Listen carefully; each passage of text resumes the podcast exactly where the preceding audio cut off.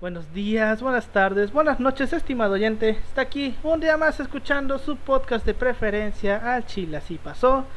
Hoy es viernes, otro viernes más. Estamos aquí reunidos para hablar de un tema histórico que ya les adelantamos la semana pasada de que iba a tratar. Fue un pedo, ahorita lo vamos a ver. Como toda la semana estoy aquí con mis dos colegas y amigos de licenciatura, con Ángel que ya está transmitiendo desde el, desde el sótano de la Dirección Federal de Seguridad, ahí se le nota que está en el sótano todo oscuro. ¿Cómo estás Ángel? Aquí bien, ya todo tranquilo de momento, ya se fue la gente, me dijeron que no puedo hablar de ciertas cosas. Esa ventana es falsa y la luz también, así como mi sonrisa. Bienvenidos otra vez y estamos listos para un especial, bien especialoso. Ya ves, güey. Y también estoy con mi colega y amigo Yoshi Taka López, que ahora le vamos a decir Cyber Yoshi porque ya tiene un chip Ya tiene el integrado. chip. Un gusto, Alberto. Ya estén. Ya con la vacuna COVID, este, AstraZeneca, eh, con este, pues afortunadamente un chip eh, con datos ilimitados y donde no hay que poner recarga eh, de 50 pesitos para que se para active, activarlo. Ujú. porque eh, gracias a nuestro supremo líder, este, el presidente Andrés Manuel López Obrador, eh, el internet es gratis y va muy rápido, que de hecho el chip está patrocinando este podcast y sosteniendo el stream. Eh, pero dejando esas pendejadas de lado, no, no tiene ninguna puta, un puto chip, no te va a implantar nada y váyanse a vacunarse si ya tienen la oportunidad como aquí en Cancún. Que, y bueno, ya casi todo el estado de Quintana Roo ya, están, ya anunciaron primeras dosis en Felipe Cajello y en, y en Cozumel que ya iniciaron. Váyanse a vacunar. Eh, ahora sí, como quien dice, la tercera ola nos está llevando la verga. Y más a los jóvenes. Y pues váyanse a vacunar, o sea, váyanse a vacunar. Así pedo, váyanse a vacunar. Este, Este- Evita, que, evita que mueras. ¿De, de, qué, ¿De qué país es Astra? Es de... Es, es ingle- es- inglesa, ¿no? Es, es la de Oxford y. Sí, la de- es la inglesa. Entonces, este... Tampoco te dan ganas de saquear reliquias de otros países para museos. Fíjate, fíjate que, que sí me dieron Dice que ganas. se le quedaron ganas de quedarse con el libro de la biblioteca. Ajá, fíjate que me dieron ganas de saquear ciertos museos y ciertos lugares arqueológicos, pero tampoco es para pasarme de verga y como que llevarme una pirámide de Chichen, pero pues no tengo los medios suficientes para llevármela. O sea, no, no creo que no existe la tecnología suficiente para llevarme la pirámide completa. Entonces pues dije, si no va a ser la pirámide, entonces pues para qué No quiero, nada. no quiero nada. Entonces, pues no, me siento bien al 100. Váyanse a vacunar de nuevo para la audiencia. Y pues eh, Alberto ya estrena un nuevo corte. Al Ah, fin. Sí, Simón, sí. Ya no es la chica cabello. más guapa del salón. Ya no es la chica de Veracruz, ahora soy yo. Ya no da. Ahora yo Sí, soy la hoy es- ahora yo soy la compañera. Pero no se nota, ¿eh? el de Josh, el tuyo casi no se Ah, nota, porque ahorita tengo los bonita, audífonos, güey, pero si me los la quito, liga. sí se me nota, güey. Si la liga sí se me nota. Sí, Este... Sí, vaya, ya me alcanzó el mundo laboral, güey. Pero ni pedo. Ya, ni mos, Alberto, pues son estas cosas del capital. Al chile. Pero pues bueno, ¿les parece si comenzamos? Adelante. Fierro.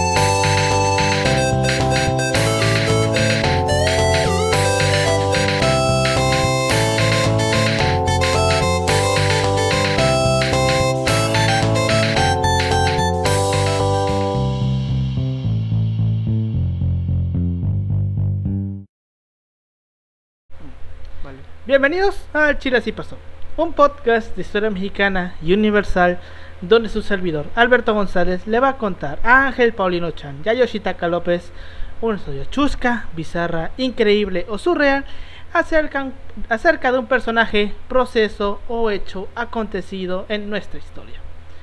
Éramos hijos de dioses y nos volvieron esclavos.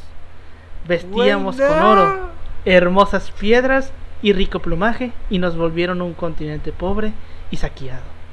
Éramos conocimiento y nos trajeron a su Dios y junto con su Dios la ignorancia y el desapego de la madre tierra. Así fue como llegó la civilización. Esta es una de las muchísimas estupideces que solemos escuchar sobre la conquista. En Facebook, güey. Eh, hasta, hasta yo que lo estoy leyendo, estoy como, ¿qué verga estoy leyendo? Pero pues sí, esta es una de las tantas pendejadas que solemos escuchar sobre la conquista. Pero lo cierto es que hablar de la conquista es un tema muy delicado, ya que hay tantas ópticas del proceso y tanta desinformación que tan solo con hablar del tema ya es suficiente motivo para que a alguien le den ganas de meterte unos buenos putazos. Y como aquí en el Chile así pasó, nos vale, madre, nos vale madre que nos quieran madrear, el día de hoy y la siguiente semana, porque tenemos episodio doble, hablaremos sobre el tema obligado de estas fechas de agosto. Vamos a hablar sobre la conquista, que ya les habíamos comentado desde la semana pasada. ¿Qué tal? Híjole. Va a estar, va a estar, es- va a estar espinoso, va a estar chido y creo que va a servir un poquito para desmitificar todo tanto pedo que hay en, en redes sociales, porque es de redes sociales, pero ¿sabes qué? Creo que tiene un sentido y es como que parte de esta historia de bronce y la chingada que tuvo varios apologistas. Por ejemplo, no vayamos muy lejos, un, un ejemplo muy famoso que es Neruda, que tiene su canto, canto general e inicia con una, un- una serie de poemas muy exaltados sobre los abusos de la conquista que sí hubieron, pero los, los exalta. Entonces yo y creo que se fue quedando más que nada esa imagen negativa y se perdió todo lo demás, güey. Sí, güey. Todo lo demás. Sí, o sea, Entonces- va- lo vamos a ver un poquito desde la óptica de los españoles, porque la verdad es que no me dio tiempo de darme la leída de No te preocupes. la historia yo- de los vencidos de esto- León esto no te preocupes. historia de los no, vencidos. no te Sí. preocupes, esa yo me la sé. Sí, de la historia de los vencidos de, Le- de Miguel León Portilla. Este, también hay que acabar de aclarar que fue un pedote armar este guion, porque es tanta la información que este, existe que pues vaya, como chingados sintetizas tanto en dos horas. Entonces hice el mejor esfuerzo, tuve que dejar algunas cosas fuera, algunas cosas solamente las vamos a ver de pasada para concentrarnos en lo más importante, porque pues no mames, es un chingo de información. Y pues, ¿qué más iba a aclarar? Aparte de que se ha visto desde la óptica de los españoles. Este, no le creas a tus amigos libertarios. Sí, también. dice, Ah, por este, favor. Y, y eso, y eh, libertarios, todo eso. Este, y está mal usar el término malinchista, ahorita lo vamos, ahorita lo voy a aclarar.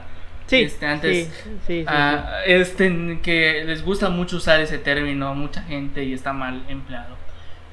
sí. De hecho, eh, me parece que. Bueno, este ya tiene una semana aquí este guion, así que ya no me acuerdo exactamente si lo puse o no. Pero me parece que por allá abordé por qué le decían la malinche. Pero bueno, este. mucho pedo, sí. sí, hay mucho pedo, definitivamente.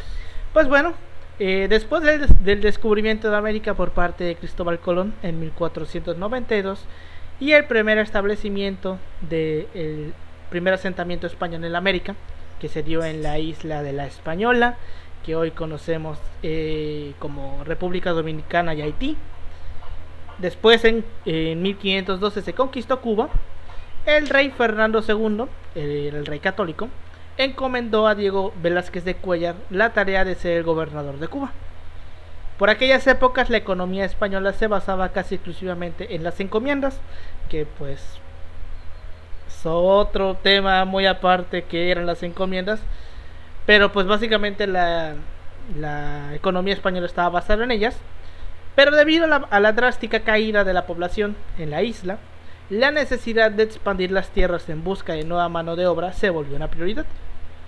Fue así que tres amigos de Velázquez, eh, de Diego Velázquez de Cuellar, que eran Francisco Hernández de Córdoba, Lope Ochoa de Caicedo y Cristóbal de Morante, se embarcaron en una aventura de proporciones épicas el 8 de febrero de 1517. Zarparon con rumbo a las islas de la bahía, que actualmente son parte de Honduras, con la intención de encontrar esclavos, o sea, los güeyes nada más iban a buscar gente. O por lo menos esa era la intención, ya que los otros tres eh, pretendían descubrir las nuevas tierras. Descubrir nuevas tierras para po- poblarlas y gobernarlas. O sea, Diego de Velázquez lo único que quería era vayan a buscar pinches esclavos y ya. Pero estos güeyes decían, vamos a buscar esclavos y aparte vamos a buscar a descubrir nuevas tierras para poblarlas y para gobernarlas. Porque pues vaya, españoles, güey. Eh, sin embargo, como pareciera que es la tónica de todos los pinches marineros en alguna parte de su vida, una tormenta los sorprendió en el camino y terminaron llegando a una deshabitada isla que hoy conocemos como Isla Mujeres, que es la que está frente a Playa, ¿verdad? Playa del Carmen. Está O es la que es Cancún, es la que está de Cancún, arriba. de Cancún. ah, la que está arriba. frente a Cancún, sí, sí. Es que no me acuerdo, güey. Yo confundo Isla Mujeres con Cozumel. Es Isla Mujer la que No, está no, con Co- Cancún, Cozumel ¿verdad? es la que está Por Playa que del sí. Carmen, güey, la que agarras el Ajá, ferry para ir a, La que tienes que playa. ir a huevo en ferry. Sí. Este, isla sí, puedes ir en coche, puedes ir en.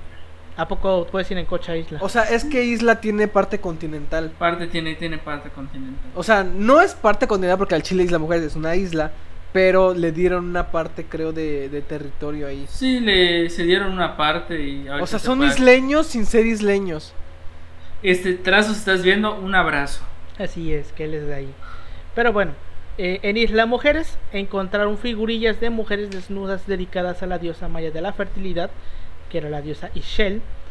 Después cruzaron el mar que hay entre Isla Mujeres y, pues la península, que básicamente vendrían siendo Cancún, y llegaron a Ecap, que es lo que hoy abarca el territorio de Quintana Roo. Y por algún motivo lo bautizaron como el Gran Cairo. No sé de dónde se habían sacado ese nombre o cuál era la necesidad de llamarle Cairo. Yo imagino que lo deben de tomar de al- algo de Egipto y qué similitud tiene Quintana Roo con Egipto. Eh, no lo sé. No lo sé, pero pues así le llamaron, le llamaron el Gran Cairo. Pues bueno, fondearon las naves y los pobladores del lugar, con cara alegre y muestras de paz, se acercaron en, caona- en canoas, imitando a los recién llegados a tierra firme. Según la traducción española original, este, ellos llegaron, o bueno, les dijeron con Esotoch, que pues básicamente podría traducir como eh, andad aquí a mi casa. Que en realidad parece que fueron recibidos con la expresión maya yucateca de Koneshutoch, u Otoch más bien, que pues ya sabemos que Otoch significa casa, entonces este sería como ven a mi pequeña casa o en pequeña choza o algo así, entonces este motivo por el cual eh, los españoles le llamaron Punta Catoche, porque Otoch, Catoche, suena, ¿no? Pues bueno. Al día siguiente, el 5 de marzo, los expedicionarios españoles aceptaron la invitación y al desembarcar, el capitán Hernández de Córdoba tomó posesión formal en nombre del rey de lo que creía era una isla, que bautizó con el efí- efímero nombre de Santa María de los Remedios. Terminado el protocolo, los expedicionarios siguieron a los mayas tierra adentro, donde fueron emboscados, porque pues mayas. Este, en esta escaramuza, esta emboscada, murieron dos españoles y murieron 15 nativos. Hernández de Córdoba dio la orden de regresar a las, a las embarcaciones, no sin antes haber capturado a dos indígenas, quienes más tarde apodaron Julianillo y Melchorejo, los cuales a la postre se convirtieron en los primeros traductores del maya al español. Entonces, algo sacaron de este, de este pedo de que les mataron a dos personas, Ajá. ¿no? en efecto. Ahora, este punto importante. Hubieron tres expediciones desde Cuba a lo que hoy conocemos como México. Esta es la primera, la segunda no la vamos a saltar porque no es de gran relevancia, pero aún así se menciona. Y la Este, tercera pues ya la de Cortés. Ajá, no tenemos tanto presupuesto para hablar de ellas. Serán mencionadas en algún A futuro no ser que episodio. en un futuro Futuro, pueda alguien de buen corazón quiera Son- patrocinarnos, ahí sí. este, que no sea que no sea la Casa Real Española. Que igual podría ser. prohíbe. Que no, no podría ser. Que nos pero- paguen en euros. Pero bueno, en euros, pero este de alguna cuenta en Suiza. Igual, este, también cabe destacar que eh, muchas personas con- creen que Gonzalo eh, Guerrero y Jerónimo de Aguilar eh, naufragaron en estas tres expediciones, en alguna de ellas, y pues no. Ellos naufragaron en otra expedición anterior que no era eso- tanto una expedición, sino que iban pues No navegando por tan- ahí Ajá. y los agarró una tormenta y terminaron en, en ¿cómo se llama esta? En Chetumal. Chetumal, en Chetumal sí. Pero bueno, continuando. Eh, después de que salieron huyendo de, de donde los atacaron, la expedición siguió navegando la costa norte de la península.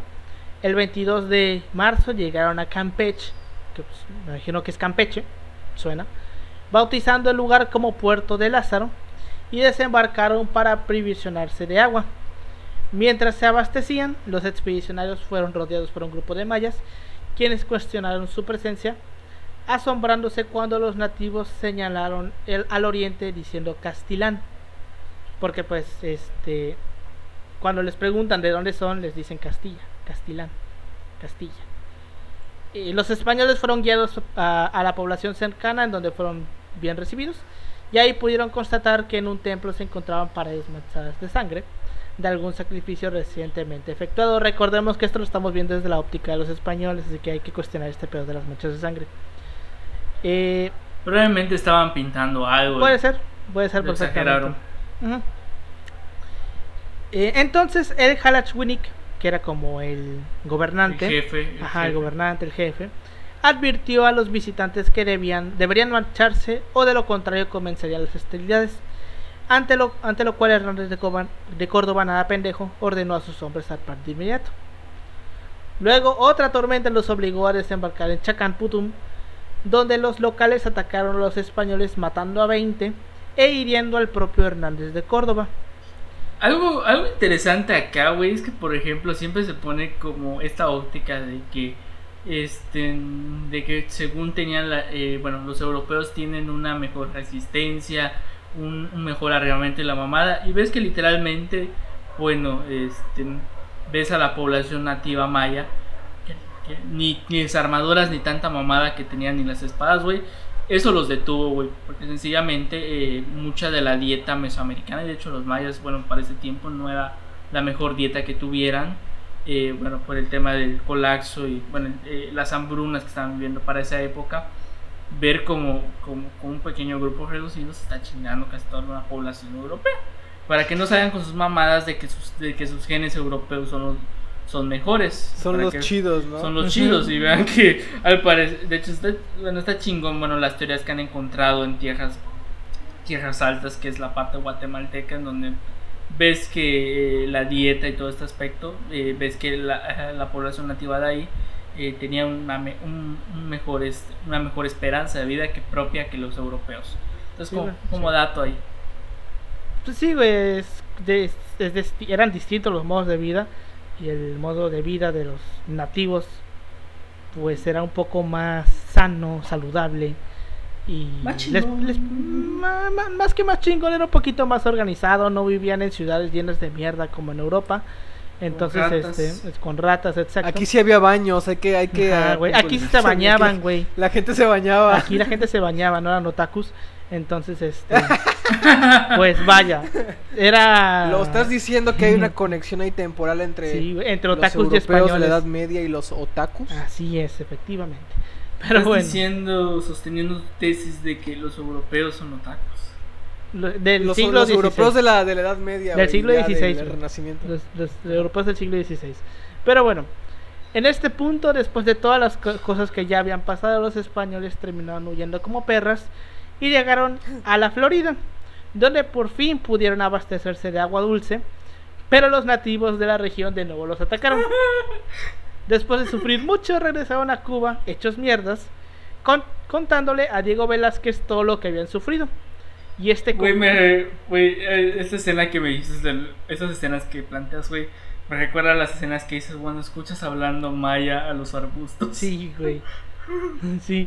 Este, entonces cuando er- eh, Diego Velázquez escucha todo lo que les dicen, en vez de decir no mames, qué culero, dice no mames, qué chingón, hay que mandar otra expedición. Entonces, este, al enterarse de esta decisión, Hernández de Córdoba se emputó y juró ir a España para quejarse ante el rey, pero no pudo hacerlo ya que murió 10 días después por las heridas que sufrió en el ataque en Quintana Roo. Bueno, en Campeche más bien.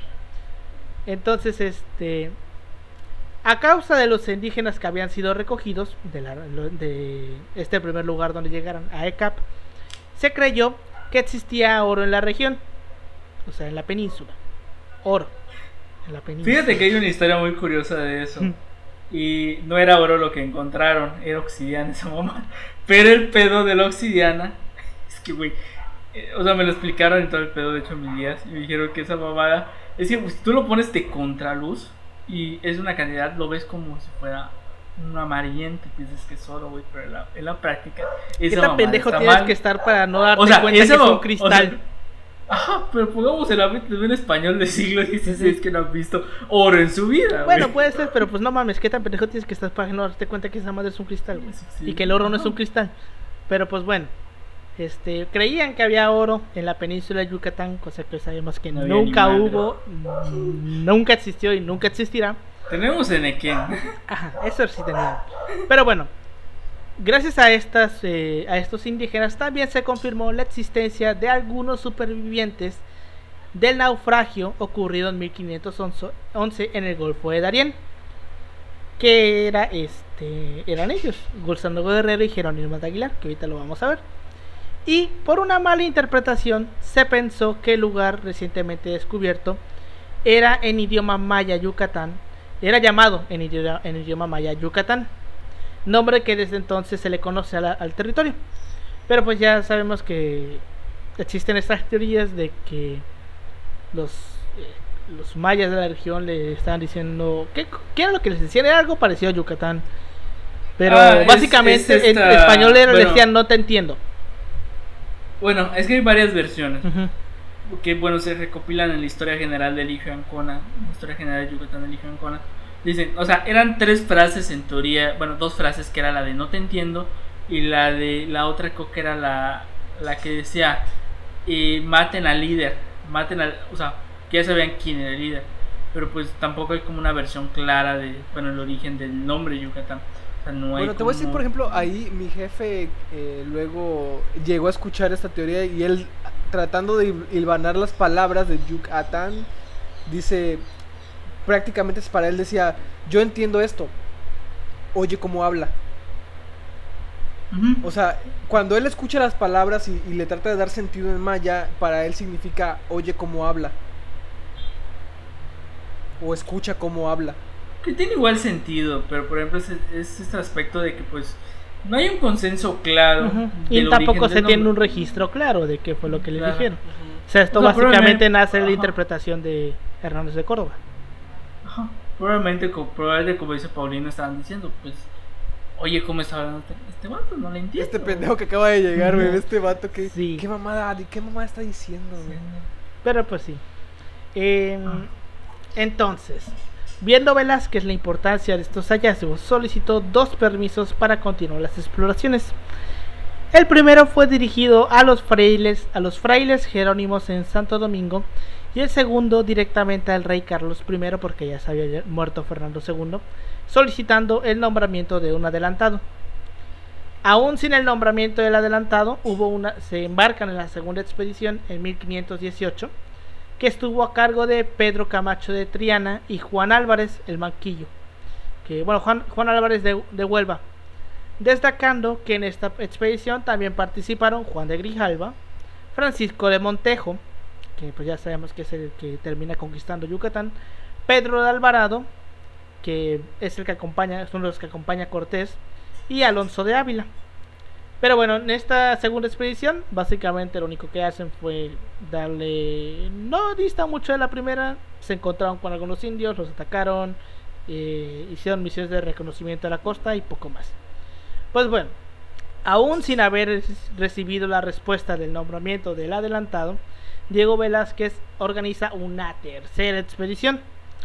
El gobernador consideró que este, su sobrino, que era Juan de Grijalva, era un pendejo y que había fracasado en su misión que le había encomendado en la segunda expedición. Así que nombró a Hernán Cortés, quien en ese entonces era alcalde de Santiago. Ambos firmaron unas capitulaciones que básicamente son instrucciones o misiones que, que tenía que cumplir. Vaya. Esas son es como un contrato más o menos. Ah, no cuenta, es como un contrato.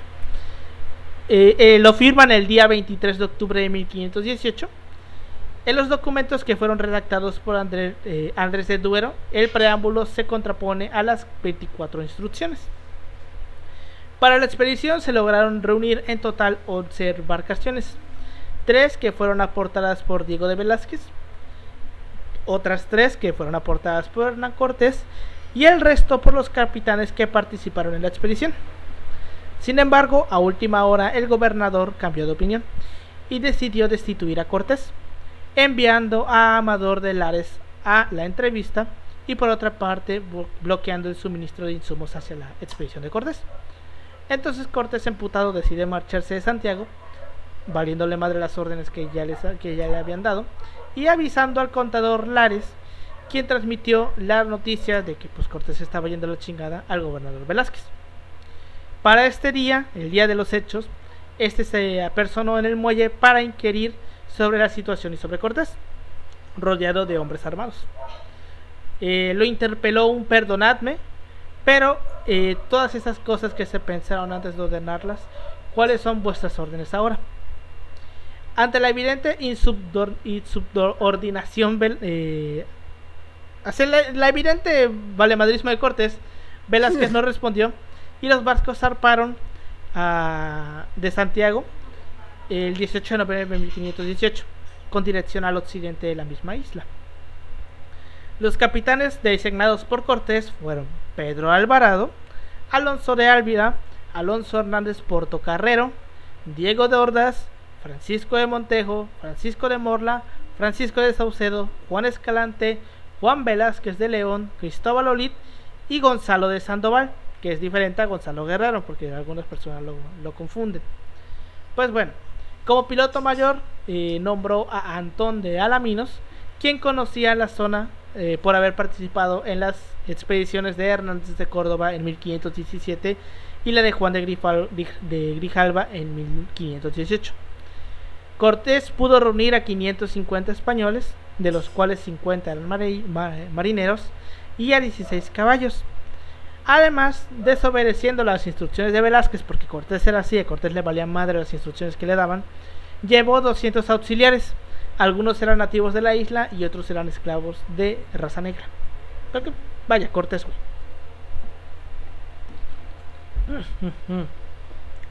Pues bueno, eh, el gobernador de Cuba realizó un segundo intento por detenerlo. Había enviado diversas cartas, una de ellas dirigida al propio Cortés, en la que se le ordenaba esperar. Las otras estaban dirigidas a Juan Velázquez de León y Diego eh, a Juan Velázquez de León, Diego Dordaz y al alcalde de la Trinidad, Francisco Verdugo. Y en, ellas podía, eh, pedía entretener la salida de la expedición e incluso ordenaba la aprehensión de Cortés. Como último intento, el gobernador envía a Gaspar de Garnica para aprender a Cortés en La Habana, pero pues ya para cuando llega los barcos de Cortés habían ido. Entonces Cortés zarpa de las costas de, de Cuba el 18 de febrero de 1519. Pues bueno, Cortés dirige primero a la isla de Cozumel, siguiendo el trayecto que había hecho Hernández de Córdoba. En el camino, la embarcación capitaneada por Francisco de Morla sufrió una avería, lo cual retrasó a las demás naves que tuvieron que auxiliarla. La embarcación de Pedro de Alvarado llegó a, Cozumel dos días antes, lo cual molestó a Cortés, quien mandó a castigar a Pedro Alvarado. Eh, de la expedición de Hernández de Córdoba llevaban al, intérprete eh, bautizado Melchorejo y de la expedición de Grijalva a una esclava jamaiquina.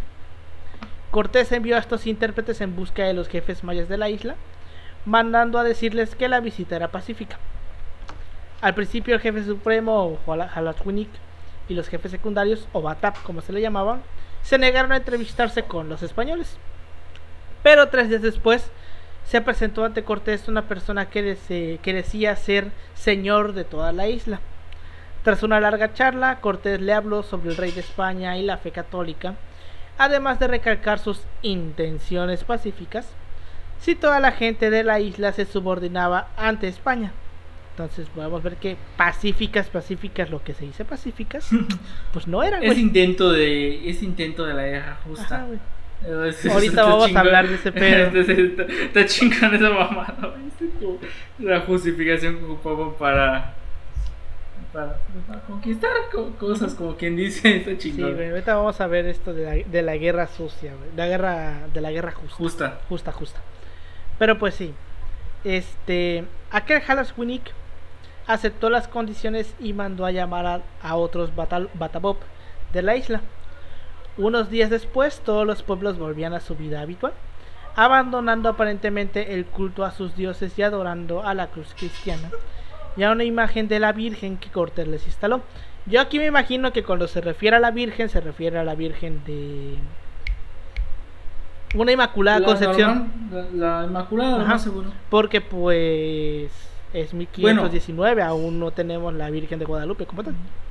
Bueno, no sé si sea la Inmaculada o será otra, pero. Pues yo me la imagino que debe ser o sea, la, mi- la Inmaculada. No, es que la Inmaculada la traen los franciscanos.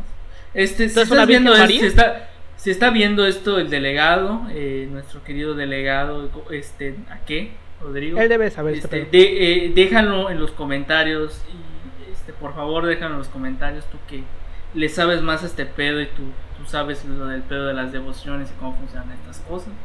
Y bueno, no, no es nuestro fuerte. Eh, las imágenes, bueno, al menos no, no es el mío. Pues, pues ahorita que mencionas esto de que la Inmaculada la traen los franciscanos, pues yo imagino que a lo mejor era una Virgen María. Porque que porque al final de cuentas la Virgen de los Remedios también es una imagen mariana, ¿no? Entonces, vaya, yo me quiero imaginar que alguna imagen mariana debe ser. Pero bueno, lo más seguro. Ujú. más seguro. eh, en este no, lugar no, no es la Guadalupe.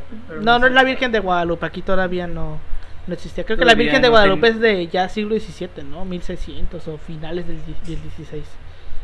No sé, pero es más del centro, ¿no? Mm, aparte, pero bueno, este, en este lugar Cortés confirmó la presencia de otros dos españoles que hacía ocho años habían naufragado en el Golfo de Darién y tras sobrevivir en un bote habían sido arrastrados por la corriente hasta las costas de la península en donde fueron hechos prisioneros por los mayas. De estos naufragios ya, escu- ya había escuchado eh, hablar Cortés en Cuba y quería contactarlos para rescatarlos. Mandó unos barcos a rescatarlos. Seis días les estuvieron esperando en esa costa sin tener noticia de los náufragos ni de los mensajeros enviados. Al ver que esta situación no cambiaba, ambas naves decidieron regresar a Cozumel a encontrarse con, con Cortés para notificarle la situación. Dos días después, Cortés decidió continuar su trayectoria hacia Veracruz. Sin embargo, el tiempo les obligó a detenerse en la costa de la península de Yucatán y regresar a la isla para reparar la embarcación capitaneada por Juan de Escalante que se había dañado. O sea, de pura mamada. De pura mamada tuvieron que regresar y al día siguiente llegó a la isla una canoa con con nativos y con el náufrago Jerónimo de Aguilar, a quien por su aspecto confundieron con uno de los mayas. Aguilar declaró haberse entrevistado con otro compañero náufrago, que era Gonzalo Guerrero, pero que éste se había ya adaptado a la vida de la cultura maya y prefirió quedarse en Yucatán. Pues en la Ujú, población donde vivía había sido nombrado capitán de guerreros o Nacom, era casado y ya tenía tres hijos. Por eso es que pues Gonzalo Guerrero es considerado el padre del mestizaje, porque es el, la primera persona de la que se tiene registro que pues se reprodujo con un nativo, con una nativa. Mestizaje en el término, si hablamos dentro del territorio que compone actualmente eh, México, en el sentido estricto ahí sería. Sí, sí. Mestizaje, ajá.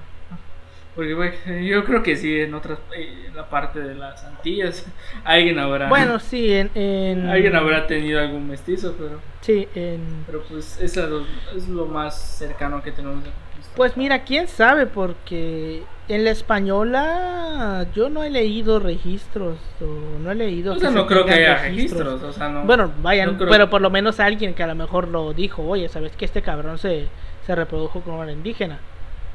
Hasta donde yo tengo entendido, Probablemente- no. Probablemente no lo ocultaron. No sé, Lo ocultaron o les valió verga, probablemente. O sea, no sabían qué pedo.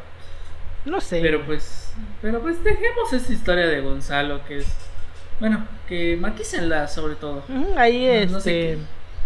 en Chetumal está su estatua y también está la estatua del queso de bola, Eh, güey. no sé, Chetumal no existe. no, no sé, yo. Para fines prácticos, este, no eh, yo Chetumal. no. En fines prácticos, no Chetumal. Es. Sí, güey. Pero ta- güey, güey, no, no puedes decir que no existe una población en donde tiene un monumento al queso de bola. Ah, ah, no sé, México. no sé, pero. México lindo y mágico. Tiene su motivo por el cual el queso de bola. Y el queso de bola no es de ahí, chingate esa, ¿eh? Sí, lo sé, güey. ¿De dónde es? De O sea, Chiapas, ¿no? Fíjate ese pedo, güey. No Es sé, güey. Es holandés, creo. Es holandés, güey. Eh, depende. O sea, bueno, No sé, eh, para la No, audiencia. neta, el queso tengo- de bola es hola- ese, ese queso de bola es holandés, güey. que- Según yo, igual es holandés, porque viene de importación. bueno, pero me Eh, imagino que ellos hecho, adoptan el, queso, el que, eh, adoptan el queso de bola porque No ahí sé, lo fabricaban yo- en su momento y era lo, el- lo que eran los No pilares de la economía local. No sé, yo qué chingas sé. No Los sé, yo tengo, yo de hecho por ahí tengo un queso de bola. Porque muy pues rico, eh, por cierto. ya muy- creo que es por el creo que es por la ruta comercial Puede ser, pero bueno, o por la zona libre. el queso no sé. de bola básicamente es como es un queso Gouda, ¿no? No sé, güey, solo sé que es de Te bola. mentiría, eh. No sí sé, güey. no Porque este, o sea, yo conozco un queso que es de bola. eh, que es holandés, como dice Paulino, y que viene envuelto en una. Pues un papel rojo. es. Eso, Ah, Ese es queso sí, sí, Gouda. es ese. Pero pues vaya, es una bola, porque también habrá que decir a qué chingo se refiere. Yo con queso de bola, yo pues me imagino al queso. No, Al queso este que es como amarillo. Pero bien podría ser como una bola de queso de hebra, güey. Ah, no, no, no. Pero bueno. no, no, no. o sea, es el queso amarillo este que... Esto aquí no existe. Ajá. De hecho, aquí casi nadie come de ese queso porque es bien pinche caro, güey. Porque aquí no se hace. Igual acá, pero sí, la gente sí lo consume. Güey, yo en el pinche centro de Mérida me llegué a comprar eh, tortas de queso de bola, güey. 20 baros. Ah, la- aquí, aquí no, aquí ni de pedo te vas a encontrar a alguien vendiendo eso porque el pinche queso de bola, güey. Esos pequeños lujos luego, güey. a Chile. Pero bueno, el 4 de marzo de 1519 los conquistadores españoles zarparon de Cozumel, despidiéndose amablemente de los mayas de la isla. La, la flota prosiguió el viaje costeando hasta Tabasco. En Potonchan decidieron aprovisionarse de agua y comida. Los mayas chontales, habitantes del lugar, permitieron el a- aprovisionamiento y les pidieron irse, pues no tenían suficiente comida para entregar a los expedicionarios. Cortés, a la verga. Cortés se negó y desembarcó.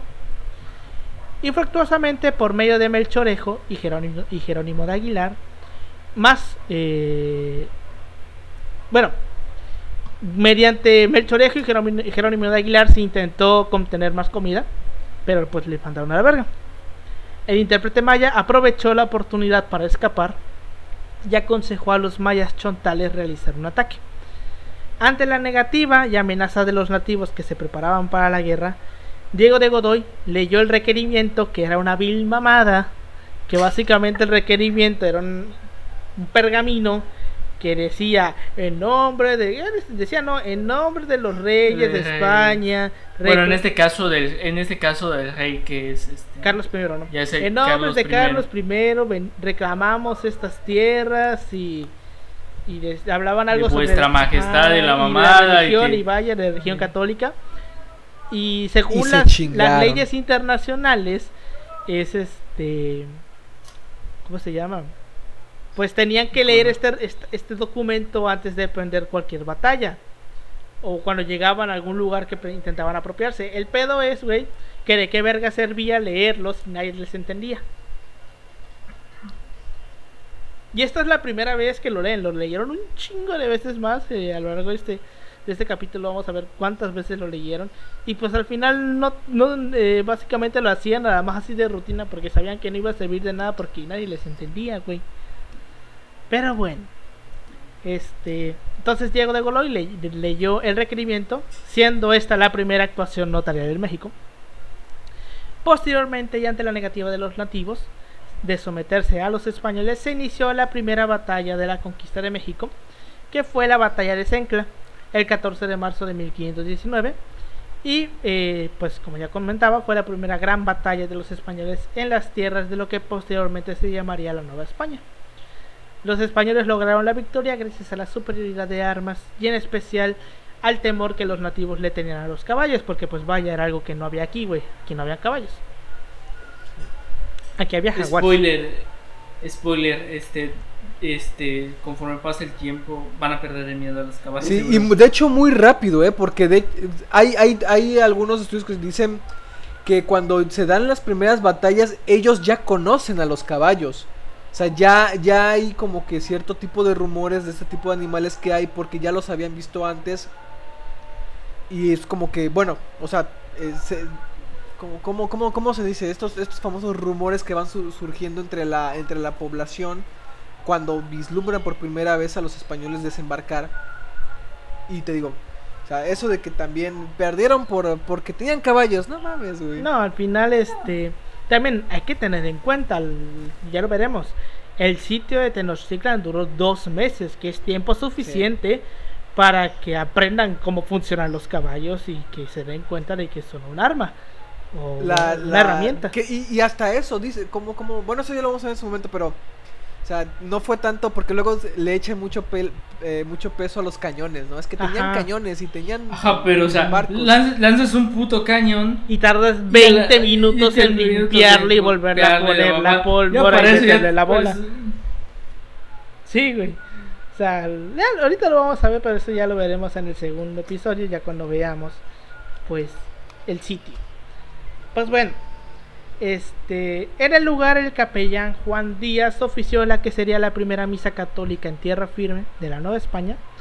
Y Hernán Cortés, aquí este es un punto muy importante, fundó el 25 de marzo de 1519 el poblado al que bautizó con el nombre de Santa María de la Victoria, que más tarde se convertiría en la capital de la provincia de Tabasco. Entonces aquí vemos que Cortés funda la primera, el primer, po- el primer pueblo. Entonces yo creo que todos aquí y todos los que están escuchando tienen la idea de que el primer pueblo, la primera ciudad que se arma es Veracruz. Yo ahorita La, vi- la villa de la, la villa la villa rica de la Villa Veracruz. rica de la Veracruz. Pero ahorita vamos a ver por qué se considera Veracruz como la primera ciudad y se, y se pasa por alto a Santa María de la Victoria. Que ya de una vez podemos ir diciendo que ya no existe Santa María de la Victoria. Se- Santa María de la Victoria desapareció y pues se cambió la capital a Villahermosa. Se supone que por un tema de salubridad, eso nos está contando una vez algún profe, este, pues movieron la capital y pues ya no existe Santa María de la Victoria. Pero reitero, ahorita que, ve- que veamos cuando lleguen a Veracruz y cuando Cortés funda la Villa Rica de Veracruz, vamos a ver por qué Veracruz es el primer asentamiento español. Pero bueno, una vez vencidos, los mayas chontales se entregaron como prenda de paz 20 mujeres, entre las que se encontraba una esclava de nombre Malinali, eh, o Malinche Tenepatl, que llamar así Tenepatl por la facilidad de la palabra, eh, la cual fue bautizada y conocida por los españoles como Doña Marina. Y pues los indígenas le decían Malitzin. Básicamente, eh, el nombre Balin, Malinche o Malitzin, pues viene de Marina, ¿no? O será que Marina viene, Ma- Marina viene de Malitzin. Yo digo que Marina viene de Malitzin, ¿no? Eh, bueno, ahí no, es- no estoy al 100% seguro. Porque, de hecho, tuvimos una plática hace unos años con. Fíjate, el primer año que estuve yo en la carrera. eh, y que fuimos a una asociación que se llama Proispen. No sabíamos de Fue qué. cuando, era. te, fue cuando te acusaron de que eras un blanco. Cuando me acusaron de que era de derecha. De, de ultraderecha. Bueno, ahí se mencionaba el hecho de que Malitzin, Malitzin era como que eh, D, por así decirlo, o sea, señora D, o un equivalente más o menos. Te- ha- hay, hay un rollo. Puede ahí. ser que se le decían Malitzin por señora de Cortés. Ajá. Pero bueno, el chiste es que es aquí en Tabasco, después de la batalla de Sencla, que este, a manera de paz, pues se entregan a, Mali- a, Mali- a la Malinche, a Malitzin, a Doña Marina, como le quieran llamar, a, a los españoles y pues como ya conocemos ella fue la primera eh, fue la intérprete que a partir de entonces eh, lo que hacía era que como ya conocía el maya y el náhuatl lo que hacía era que ella traducía del náhuatl al maya y Jerónimo de Aguilar tra- traducía del maya al español. Y para los que andan diciendo, no, es que esa, esa morra vendió México. Para empezar, una desde No, el no inicio, existe ¿cuál México. puto México? No hay México, güey. Dos, ¿qué pinche amor va a tener por vatos que la, que la andaban vendiendo? Porque pon tú dices, aún si nos, nos, nos ubicamos en el tiempo, en las épocas donde en, de facto había esclavitud, porque ella era una esclava, o básicamente. sea, ¿qué puto amor tengo yo por esta gente? O sea, no existe este sentimiento. O sea, el nacionalismo es algo del siglo, pon tú, Del siglo Del XIX. siglo XX. 19. No, más, del o sea, siglo. Bueno, técnicamente es del El 20, nuestro, sí. el nuestro. el- bueno, o sea, el nuestro sí, el, el nacionalismo que a tenemos hoy en No, día no. viene del 20 Ajá, después de Obregón. del 20. Ajá, Ajá. pero pues también hay Pero que en el sentido que- estricto, si lo vemos en el sentido. De mexicano, Digamos, de lo mexicano. Si lo vemos desde el sentido mexicano, sí. Ajá, pues más o menos eh, este nacionalismo del sentido mexicano, el primer nacionalismo que tenemos como país ya independiente, eh, pues viene de Alamán, que Alamán es el que escribe el, como el primer historiador, por así decirlo, que pues describe la independencia y lo que pasaba antes. Entonces Alamán como que es el... De hecho Alamán es el que... creo que fue Alamán el que puso el mito del Pípila, el primero que lo menciona. O sea, yo digo, la- la construcción se va formando más o menos desde el 19, porque pues ya tienes que meterle a la gente la idea de que hay un país y este país que tenemos se llama pues de tal, tal forma. Pero bueno, en ese momento no existe. Eso no Sí. existe. Y esta morra que decía, este vato me está tratando medianamente bien. O sea, al chile aquí las condiciones no son tan culeras. Y tienen Pues espejos. la Y tienen y los espejos, güey, esa mamada de los espejos, güey. Sí, güey. Que fue lo primero que nos dijeron, ¿no? De hecho. Sí. De que En sí la- que en la es carrera. una- Este. Pero bueno, o sea, no hay este sentimiento y esta morra lo están tratando bien y tiene, a- le, le- pon tú ya la cuestión del afecto, pues puede quedarse si quieren en segundo plano, ¿no? Pero dijo, aquí hay factores que pueden ayudarte para que tú lleves a cabo este pedo. Y yo, yo te voy a decir qué está diciendo este vato y ya, porque soy tu compañera y porque aquí está chido, ¿no? Ahí está. la Ya saben, Sí, güey. ya saben, no sigan ocupando el término malinchista, está mal Sí, empleado. está, Sí. mal, em- está mal empleado. y muy quedan, mal quedan muy mal, quedan muy mal. para- Ajá, no, quedan no, en vergüenza. No, no, no, no usen ese término, no. eh, más que. ¿Cuántos años ya se cumplen? 500. No, lo- 500. y no compartan esas publicaciones en forma no irónica. Sí, la de éramos hijos de dioses. No, no compartan. Aparte, así como dice Paulino, no puedes hablar de que vendió México porque México no existía. Y básicamente nos encontramos como que el mismo discurso o el mismo error que tiene la historia del Pípila. Cuando Hidalgo le dice al Pípila, la patria necesita de tu valor. ¿Cuál patria, cabrón?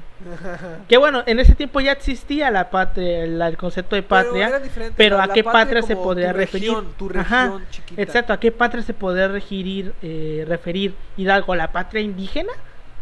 O sea, no tiene mucho sentido, pero bueno. Entonces, este, pues le dan a la Malinche a los españoles.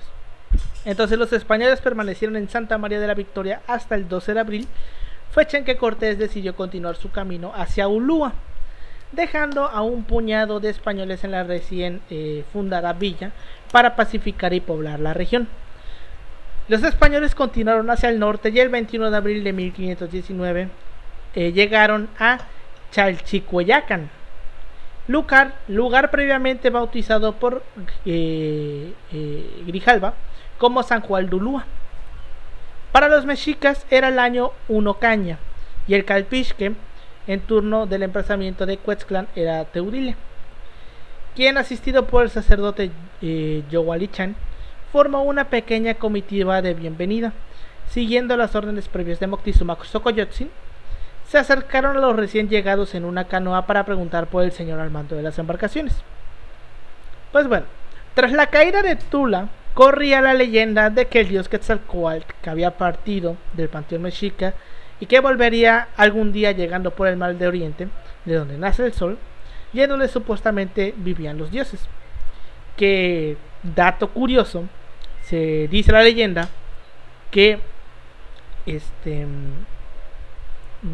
Quetzalcoatl escapa, escapa hacia el oriente por un río y la leyenda pone que el río en donde Quetzalcoatl se esconde es el río Coatzacoalcos, que está aquí al ladito.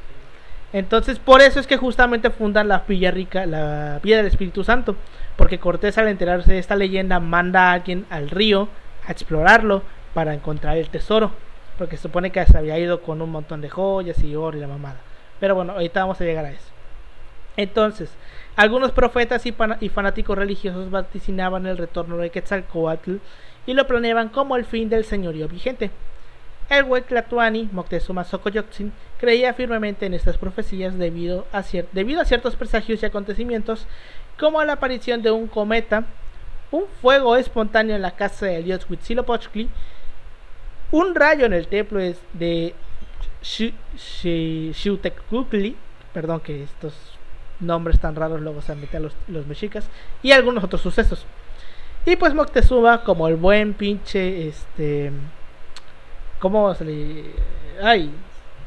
¿Cómo se le llama a las personas estas que creen en. En teorías, güey? Este. No pendejos, este. Conspiranoico. No, no, no, no, no conspiranoico. Fanático. No, no, no. Este. Ah, de esas personas que creen en profecías, güey. Proféticos, no sé. Este, no, no son este. ya sé qué palabra sí, quieres, sí, sí, sí, pero... Sí, este... Son como los vatos que creen en los horóscopos. Ajá, güey. Eh... es que no, no, me da la palabra, esa palabra güey, bueno, palabra. esa palabra, este... Moctezuma como esa palabra, como buen esa palabra, estaba convencido de que se trataba de Quetzalcoatl. Había enviado previamente diversos regalos, objetos de oro y máscaras de, con turquesas. Supersticioso. Supersticioso. Este, Cortés les entregó cuentas de vidrio verdes y amarillas, una silla y un casco. Este último, a los ojos de los mexicas, evocaba al dios de la guerra Huitzilopochtli. Tan pronto recibió las noticias de lo que sucedía en la costa, Moctezuma Xocoyotzin quedó impresionado. Ya no estaba convencido del regreso de Quetzalcoatl. Pensó que podría tratarse de Tepaztlipoca o incluso el mismísimo Huitzilopochtli. Asustado, el güey Tlatuani envió mensajes con eh, pasivas, que básicamente es como con sobornos, eh, diciendo a los españoles que les resultaría imposible recibirles en México Tenochtitlan. Les, surgió, les sugirió marcharse lo antes posible y para hacerlos marchar les entregó eh, ricos presentes.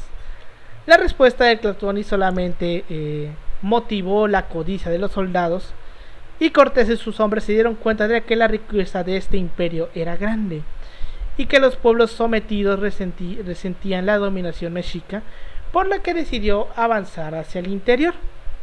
Pues bueno, conforme a la ley española, si se fundaba una ciudad con un cabildo, esta era autónoma.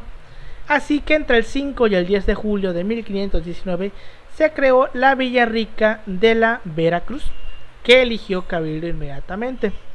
Por eso es que Veracruz es considerada la primera ciudad española en México, porque si bien la villa, la villa del Santa María de la Victoria fue el primer asentamiento, Veracruz fue el primero que tuvo un cabildo.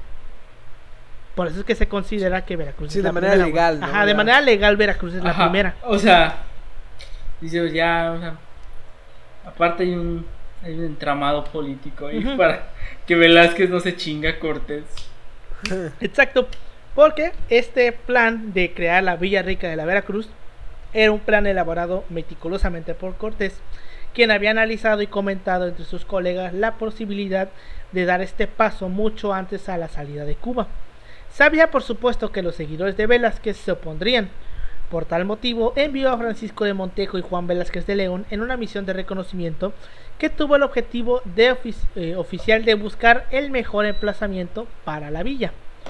Durante la ausencia de dichos capitanes, Cortés fingió estar decidido a regresar a Cuba, pues de acuerdo a las instrucciones de Velázquez, los objetivos ya se habían conseguido.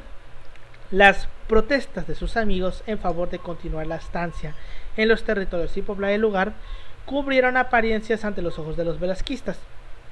Solamente era un engaño para hacerles creer el, eh, para hacerles creer el fingimiento del caudillo.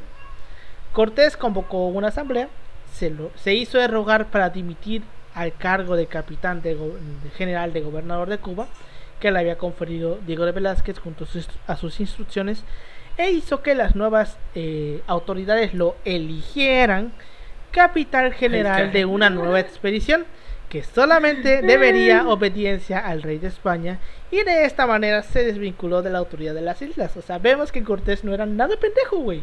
Sí. No era para de nada hecho, pendejo. eh, contra la idea de que la gente que vino aquí era gente Ignorante.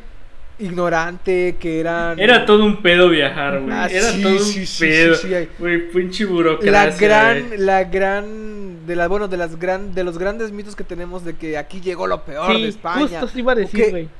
Ajá, ok. Aquí, en este contexto de lo que es este territorio de Mesoamérica y la chingada, no. ¿Por qué? Porque había todo un rollo que se venía gestando Un- desde Castilla, un desde Aragón, desde. España. Que Desde la casa venía de del rollo de decir, ¿sabes qué? ¿Quién va y quién no va? Eh, el pedo que hubo, que hubo aquí de la mezcla de judíos con, con los cristianos y de los musulmanes con los cristianos no puede pasar tampoco ahí. Y ya estamos expulsando también vatos aquí. Saben que aquí para viajar a la nueva a lo que va a ser después la Nueva España y los territorios americanos controlados por España, España entendamos Castilla y Aragón, va a ser un pedo Sí. un pedo de que tú no viajas y tú no me muestras que tus ancestros fueron verdaderos cristianos y que tú vas que tu familia hizo cosas muy chingonas. Si no no viajas, ¿eso dónde fue? En the Uniteds, en the States. Ahí, ahí sí podemos decir que llegó lo peorcito. Ajá, exacto. Porque básicamente eh, la gente que llega a Estados Unidos es gente que viene, es gente que vino huyendo de Inglaterra, güey. Gente que vino huyendo de la persecución Y que religiosa, también güey. podríamos decir que, eh, pues, decir, bueno, a lo mejor no eran exiliados, no eran prisioneros, que sí los hubo, que- y que sí hubo porque hay gente que venía huyendo también de la persecución religiosa y que veía también ahí una forma de empezar de cero. Muchos podemos pensar que criminales que se hicieron de varo, porque te- debían tener varo, iban para allá. Sí, o sea, sí hubo eh, criminales o ex Sí, reos sí. que vinieron, pero son muy pocos. O sea, porque se tiene esta idea, güey, de que aquí mandaron a todos, o sea, que agarraron las cárceles y dijeron, tú, vete. Y pues no, güey. Sí, no, no, no.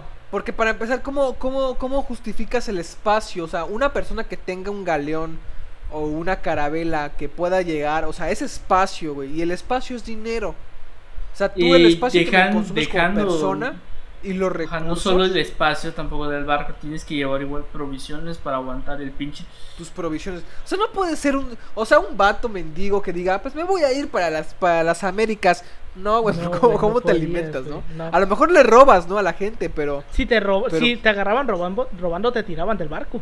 Te tiraban a la verga. sí, o sea. o sea, no era, no era pues hacer chilaquiles el venir aquí, o sea, Sí. sí Era algo complicado. tener- Ajá, era, era A complicado. lo mejor un criminal, pero es un criminal que es de familia de varo. O sea, pon tú, como pasa siempre, que corrupción. tú mataste al, a, e- a tu peón, güey, a tu, a tu siervo, no, en ese tiempo no sé cómo sería, pero vaya, a tu, a tu labrador. Mataste a tu labrador y eres una persona de alcurnia, güey, con mucho varo y dijeron, ¿sabes qué? Para que no se haga de pedo, pues mándalo para, para América. Sí, o sea, pero bueno, podemos decir que esta idea de que vinieron, vino lo peor de lo peor, vinieron criminales y violadores es falsa. Eso no pasó.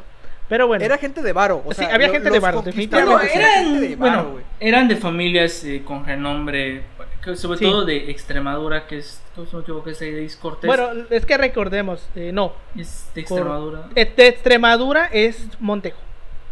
No, igual Montejo es es de Cortés. Extremadura. Cortés es Sí. Extremadura. Porque varios de esos son de la región. Pero sobre todo algo curioso es que ellos son segundos hijos. Ellos no. el- la, la forma de repartir la herencia por lo general se le deja al, al, Al primogénico y él decide administrar junto con sus hermanos. Y entonces, Ujú. ¿cómo se llama? Ellos pues dice, pues ni pedo, no me tocó la herencia, ya no me, o sea, ya no voy a poder vivir de mi papi y cambiarme de, de carrera cada año. Este, eh, y entonces, ¿cómo se llama? Bueno, este, ve la oportunidad de venir a América como, como una, bueno, sí, como una forma de, de generar su propia fortuna y, y, pues eh, reconocimiento a cierto punto que Cortés Pero vienen con Ajá. recursos, vaya, o sea, no no no, no viene de gratis. gratis, tienen, obviamente sus No. papás les pagan el viaje. Y se vivieron a vibrar alto aquí con Sí, los güey. jefes de sus ancestros. Pues sí. Pues bueno, entonces este se redactó la carta de Cabildo que tuvo fecha el 10 de julio, en la cual el Consejo comunicó a Carlos I la fundación de la villa, la designación como capital general y justicia mayor de Hernán Cortés y se suplicó reiteradamente no otorgar el, nombramiento adelantado a Diego Velázquez, pues se le acusó de no haber administrado correctamente los asuntos de Cuba. Bueno, Cortés se dirigió a- hacia Quihuizclán y Zempoala, pueblos totonacas que eran tributarios de los mexicas. Los gobernantes o teuclis habían conocido a Juan de Grijalva, logrando una buena relación con los españoles. El teucli de Zempoala, eh, Chico Macacl, fue descrito como un hombre gordo, con poca movilidad para desplazarse, pero que al, al igual que el teucli de, eh, de Kiwa- que- recibió amistosamente al contingente español. Yo no me creo eso del hombre gordo, porque pues vaya, qué tan cabrón tenías que estar para estar gordo en esa época. O sea, realmente Pues, tenías que o ser sea, un güey a que lo no mejor estaba bueno no gordo en el sentido como lo podemos entender pero a lo mejor estaba Bueno, sí. tenía un cuerpo más este, grueso digamos Sí, puede ser. Puede ser, puede ser que no estuviera gordo en lo que hoy conocemos como gordo. Pero pues bueno. Este, en la entrevista, Cortés prometió ayudar a liberarlos del tributo a los mexicas a cambio de sellar una alianza militar de españoles y totonacas. Ahí empezó la, inci- la, la idea de Cortés que habría luego de permitirle capitanear una rebelión de pueblos sometidos que sea determinante en la conquista de los territorios del imperio mexica. Que recordemos, Mexica y Azteca no, son, lo, mismo. No son lo mismo. Pero bueno, durante esos días llegaron de forma regular cinco recaudadores de Moctezuma para cobrar los tributos, pero Cortés aconsejó no pagarles y ponerles bajo arresto. Con temor, los totenacas siguieron el consejo. En Tizapacingo, un grupo de mexicas comenzó a organizarse para someter a los pueblos totonacas que dejaron de pagar tributo. Cortés asistió con la caballería y pudo vencerlos rápidamente, lo que convenció a los tecuclis de, Qui- y Zempoala de la efectividad de las fuerzas españolas y no dudaron en refrender la alianza. Los totonacas aportaron 1300 guerreros a la, empresa de Cortés. Sus comandantes principales fueron Mameshi, Teuch y Tamali. El acuerdo se realizó sobre la base de que una vez derrotados los, los mexicas, la nación totonaca sería libre. Libre. Comillas. Pues bueno, el 16 de agosto de 1519, Cortés, con el resto de españoles y un gran contingente de aliados totonacas, comenzó la marcha hacia la ciudad de México Tenochtitlan. Al inicio la trayectoria de los conquistadores no fue fácil. Pasaron por Itzcapan, Itzcalpan más bien, que es la Rinconada, y después por Jalapa, donde fueron bien recibidos, así como Chicochimalco. eh, con, luego continuaron a Monte Grande, que tomó el nombre de Puerto de Dios, y siguieron en, Tehueshuacan y Ayahualulco. Cruzaron la sierra, la sierra de Puebla por el cofre de Perote con abastecimiento muy limitado de agua. Se dirigieron hacia el norte pasando por los poblados de Atoltonga, Xalacingo y Ticiuclán hasta llegar a Saucla, donde fueron recibidos por el gobernante local Olintecli.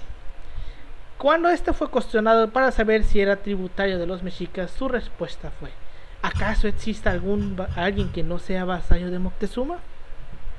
Reiteramos, esta es la visión de los españoles, no es la visión de los indígenas. Entonces, aquí esta, esta, este testimonio como que nos deja ver que pues pone a los mexicas como de que no mames, tenían a todos gobernados. Y pues, no. Pero bueno, bajo estas circunstancias de animadversión, llegó Cortés al territorio de Tlaxcala, al mando del ejército totonaca español, el cual era numéricamente muy inferior con respecto a la densa población de Tlaxcala, que se conformaba por los pinomes, los otomíes y los tlaxcaltecas. ¿Por qué estás inventando palabras? Sí, no sé dónde está Tlaxcala, güey. Son palabras que ya no existen. este. eh, bueno, el Senado de Tlaxcala ya estaba enterado de la presencia de los españoles y cuando recibieron a los mensajeros se reunieron para deliberar la propuesta de Cortés. Los principales representantes eran Xicotecatl Huehue, que era el viejo, Mixiscatzin, Ciclalpopocatzin y Hueyolotzin. Al igual que los mexicas, los tlaxcaltecas consideraban a los españoles como semidioses, pues las noticias al respecto de sus caballos y sus armas los habían impresionado. Maxicatzin se inclinó por sellar la alianza y luchar contra sus acérrimos rivales, pero Xicotecatl Atzacayatzin argumentó la posibilidad de que los españoles no fueran semidioses, creyendo que la ambición que habían demostrado por el oro, los pequeños hurtos en los pueblos, la destrucción de templos y el desprecio de las leyes centrales evidenciaban más un comportamiento humano que divino. Ojalá lo hubieran hecho caso a este güey. Es que en Pero pues, este- De hecho es como que, bueno, hay varias versiones en ese aspecto, de que, bueno, realmente, eh, o sea, varios de los indígenas de esa época, eh, eh, o sea, ellos ya sabían que eran mortales, no, No necesariamente, no Sí, güey. necesariamente que eran dioses, o sea, Pues básicamente O sea, eh, algo se, dice, se tiene la idea de que ellos se dan cuenta de que no son dioses cuando les clavan la lanza y ven que no se, y ven que se muere y que sale sangre de ellos, ¿mm? Que es cuando se convencen de que no son dioses.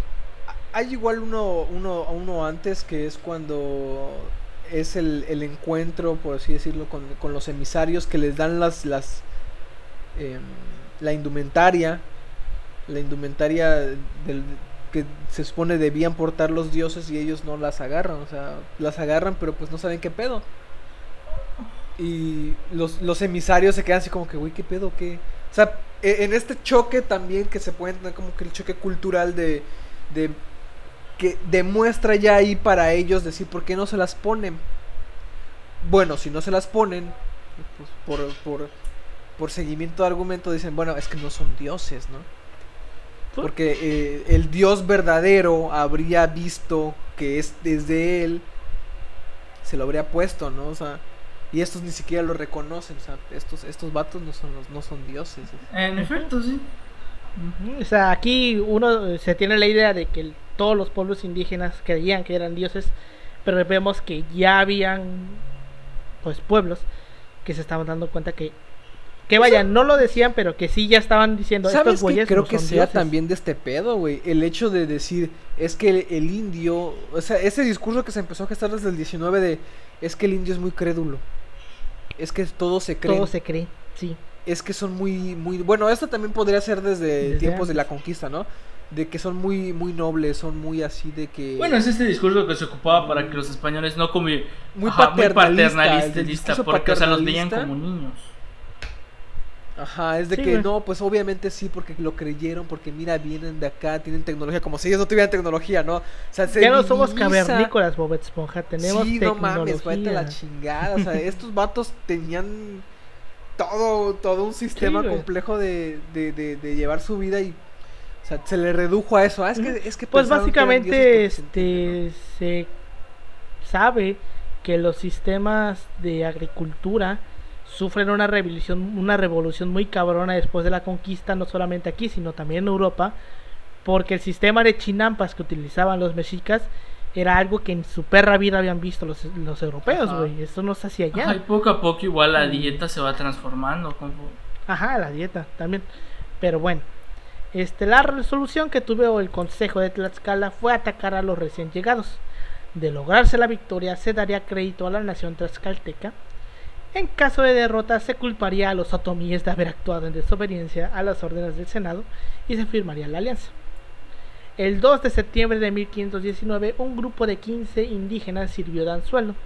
Se dejó perseguir por los extranjeros hasta el desfiladero de Tecoac donde Xicotecatl eh, Atzacayatzin había preparado una emboscada con un gran número de guerreros otomíes.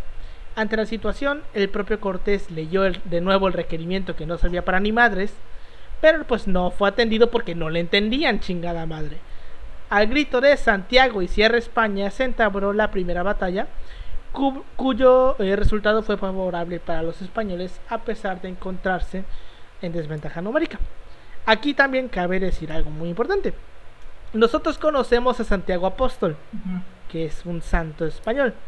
Pero está. Hay tres versiones de Santiago Apóstol, güey.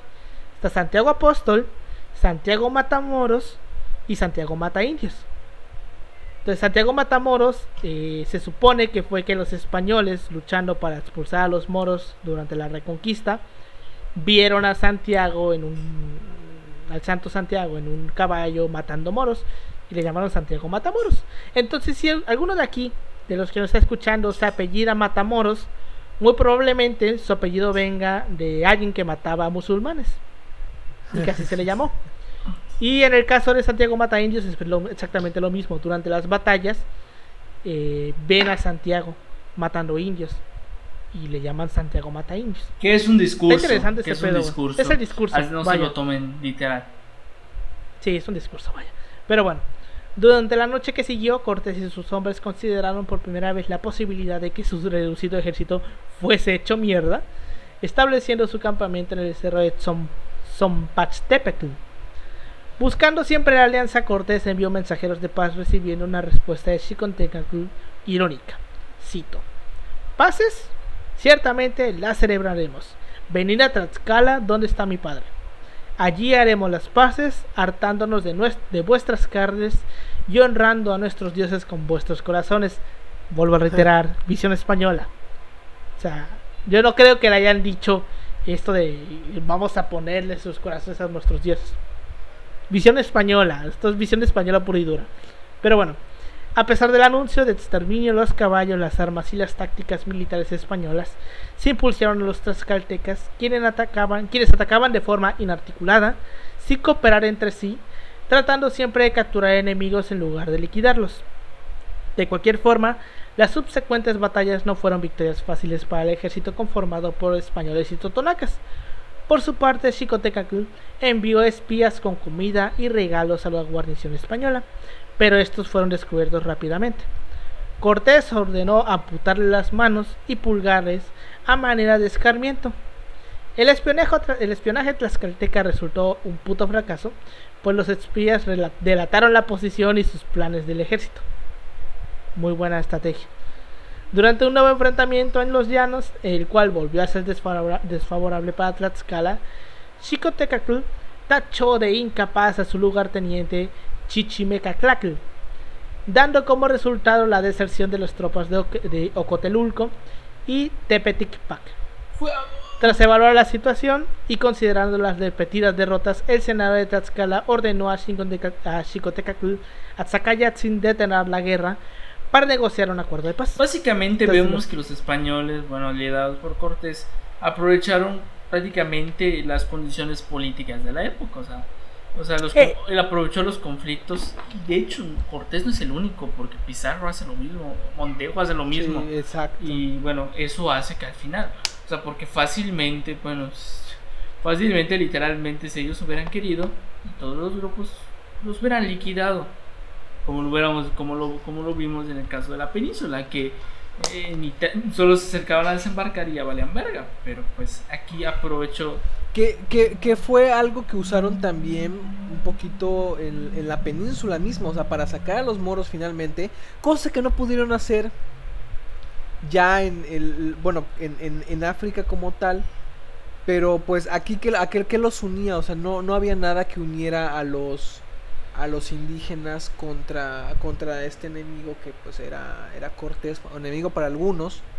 Pero pues muchos dijeron, pues sabes qué, si yo tengo mejores condiciones o voy a tener mejores condiciones con este vato, Pues que mejor me los pinches uno. mexicas, mejor me les uno. Sí, o sea, aprovecharon el resentimiento que se había hacia los mexicas, güey. Como todo imperio, pues tenía sus enemigos. Pero bueno. Xincotecatl, Huehue, Maxicayatzin, Ciclalpopocatzin, Hueyolotzin y algunos otros señores importantes recibieron a los españoles el 18 de septiembre de 1519. En la reunión se estableció la crucial alianza para hacer frente a los mexicas.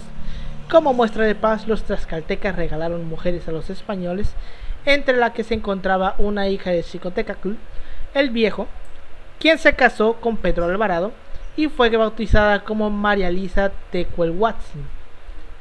Antes de dirigirse hacia Tenochtitlan, Cortés llegó a Cholula, ciudad tributaria y aliada de los mexicas con una población de 30.000 habitantes, que tenía un arraigado culto a Quetzalcoatl, y los tlaxcaltecas no eran amigos de los cholultecas y advirtieron a los españoles que pues no había que confiar en esos cabrones. Una comitiva de, cholultecas dirigida por los capitanes Tlaquiach y, Talchac eh, salieron al encuentro del ejército de Cortés, siendo recibidos y hospedados 400 españoles y 400 totonacas dentro de la ciudad. Pero los 2.000 tlaxcaltecas nada pendejos, como los consideraban enemigos, debieron acampar en la periferia. Durante dos días el trato para los recién llegados fue hospitalario. Poco después las autoridades cholultecas comenzaron a evadir a Cortés y sus capitanes, ya que habían recibido en forma secreta instrucciones de Moctezuma para realizar una emboscada y aniquilar a los españoles. Una anciana que pretendía convertirse en suegra de Malitzin confió a esta que lo que se tramaba y poco después le interpreté, por su parte, alertó a Cortés. A la mañana siguiente el conquistador anticipándose capturó a los líderes cholultecas como con una señal prevista mandó a su ejército a realizar un ataque preventivo provocando la, la llamada matanza de Cholula.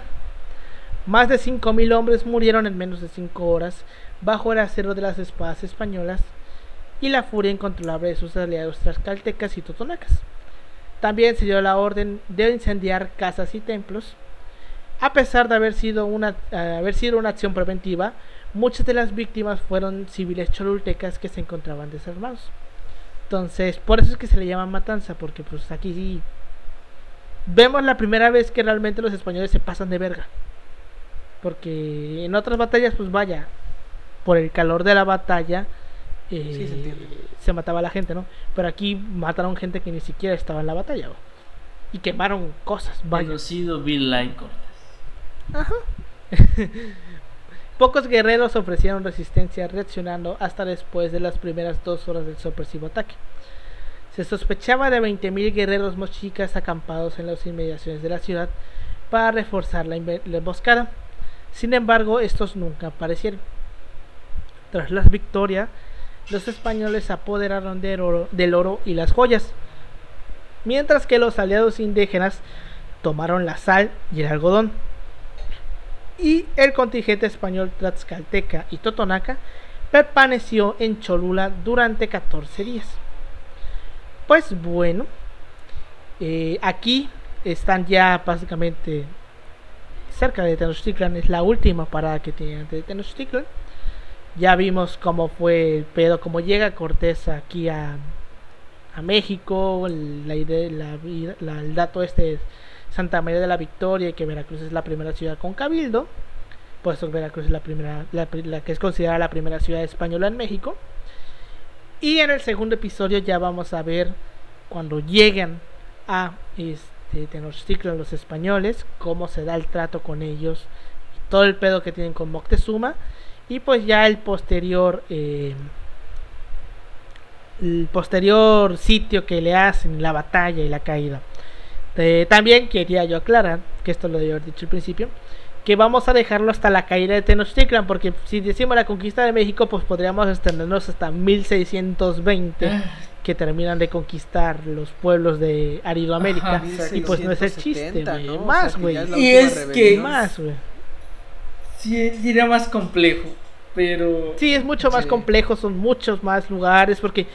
la, conquista de facto, o sea, de facto, facto, de, de, todo el territorio que va a tener ahí, de lo que conocemos hoy como México, pues va a ser hasta... Uh, sí, ya los 1700, 1600 casi. Y sobre todo las expediciones del norte, que por lo general son...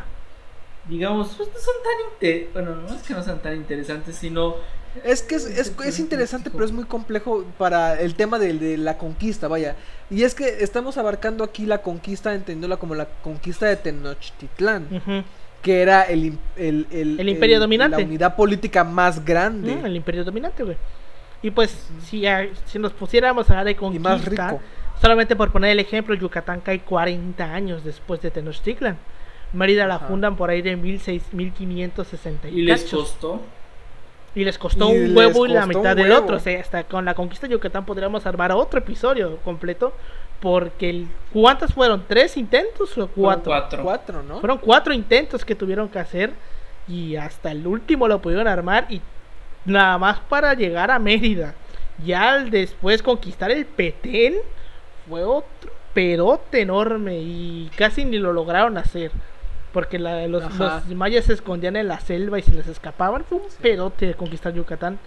Y pues, de hecho, por eso tardan 40 años. Porque las primeras eh, expediciones son por más o menos por la misma década, por la década de los 1520. Y Yucatán la conquistan hasta los 1560. Un chingo de tiempo. Pero bueno, este opiniones que tengas sobre esta primera parte, Pau. ¿Cómo lo ves? Bueno, que ya empecemos a romper esos, esos mitos, ¿no? Para empezar con el que éramos hijos de dioses. Hijo, no, no, no éramos hijos de dioses, güey. Y fíjate, ya con esto podemos empezar a ver que los que se llevan la mejor parte en todo esto, como siempre, son pues las posiciones privilegiadas.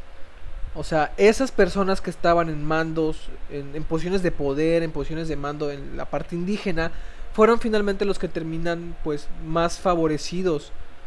O sea, los que a los que no les costó, por así decirlo, tanto trabajo em, llevar a cabo esta transformación entre las creencias que tenían y las creencias de tradición española. O sea, que a lo mejor sí les costó trabajo, pero que supieron hacer que permeara hacia también la parte a la, a la- a la base, ¿no? De, de la, de, la, de la parte indígena. Mitos como el de la Malinche, de que eh, ven, es que es una traidora México, vato, México no existía. O sea, la morra nada más, igual que otros, igual que otras naci- naciones indígenas, se fueron con los que dijeron, ¿sabes qué? Aquí tengo más posibilidades de que me vaya mejor. Y, o- y en la parte de las naciones entendiendo que dijeron, bueno, este vato como, como conciliador, porque más que, más que nada podría verse como un conciliador de conflictos en- entre, entre otras naciones que, que estaban peleadas con los mexicas, pues la supo armar y dijeron, bueno, este es un momento idóneo para que pues yo a lo mejor resuelva diferencias con otra nación y pues vayamos contra este vato, o sea, que, que es el, el fuerte aquí, el que nos viene jodiendo la vida desde hace tiempo. Sí. A los de la a los de la posición social privilegiada, o sea, a, lo- a los a los dirigentes, a la clase dirigente. Porque los tributarios siguieron siendo tributarios pasado la conquista. o sea, eso no cambió. Sí. O sea, el impuesto no cambió. Sí, este. Pues básicamente, esta idea del tributo lo sacan los españoles del propio sistema de los mexicas.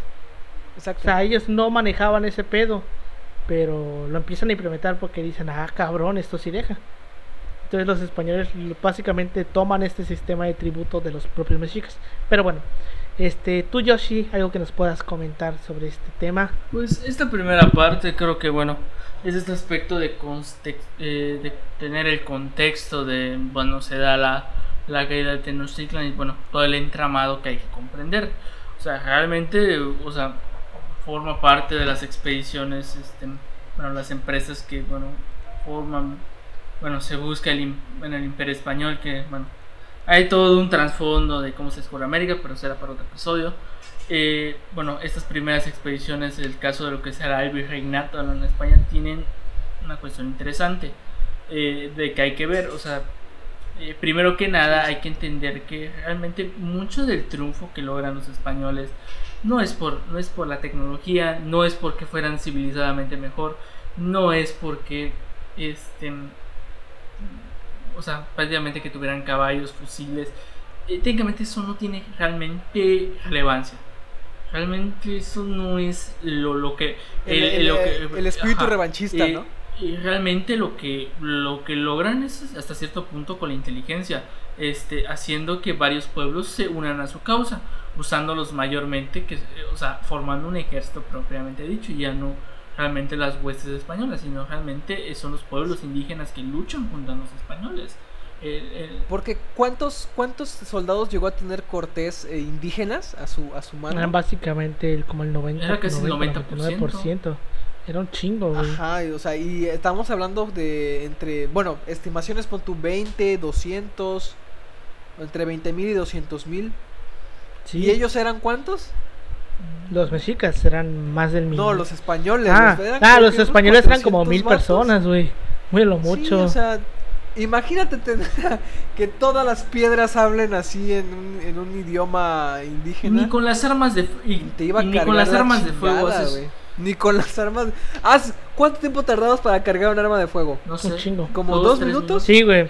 Sí, güey. Y, Ajá, un- para y en ese arma, y en ese tiempo en lo que cargabas te llegaba alguien y te metió un Te flechazo, llegaba güey. la verga, güey. Te metió un flechazo, güey. Sí. Ajá. Pero pues sí, ahorita que lleguemos a la parte ya de la conquista, bueno, de la conquista de la batalla en Tenochtitlan, vamos a ver qué pedo con eso. Porque creo que no hay ni siquiera que mencionar que los españoles no ganan porque sean unas vergas en estrategia militar. Ganan por muchos factores. Aparte de que pues Externos a ellos. externos a, a lo que viene siendo y todavía hemos mencionado el, papel, el papel de ciertas enfermedades que es para ese Sí, eh, te lo vamos a ver. este, Aparte. Este, pero pues básicamente hay, vamos a ver un punto que sí hay que dárselo a Cortés de que este güey a lo mejor no fue como que eh, el punto de inflexión, pero eso que hizo en específico pues fue inteligente y ahorita lo vamos a ver. Sí. Pero bueno, con esto llegamos al final de este episodio. Nos vemos la siguiente semana en la segunda parte. Nos pueden encontrar como arroba así pasó podcast en Facebook, Instagram y Twitter. A mí me pueden encontrar como arroba Emanuel56 en Instagram y en Twitter. A ti, Pau. A mí como Ángel Pablo Noche en Facebook y en Instagram y Twitter estamos como pau-3cc. A ti, Yoshi. me van a encontrar como yoshi.2807 en Instagram Pues bueno, ya se la saben. No se pierdan el segundo episodio de la siguiente semana porque ahora sí se viene lo chido, se viene lo bueno, se viene lo pesado y básicamente ¿qué es lo que- exacto, los vergazos, se Los vienen los vergazos duros buenos, duros y buenos, exacto. Muchas gracias por habernos escuchado y nos vemos la siguiente semana. nos vemos Vemos.